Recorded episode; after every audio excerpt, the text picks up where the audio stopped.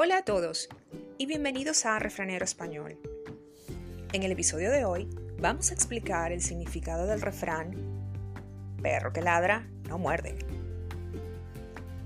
El refrán o expresión Perro que ladra no muerde se refiere a una persona que asusta pero no actúa.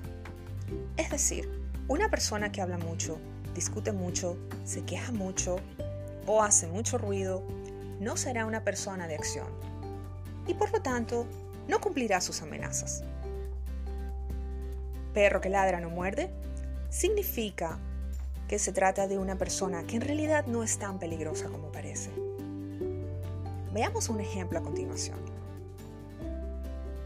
A pesar del escándalo que armó ayer, la señora García no presentará una denuncia formal ante la policía.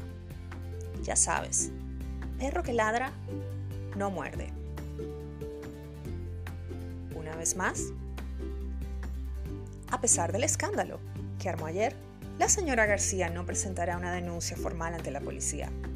Ya sabes, perro que ladra, no muerde.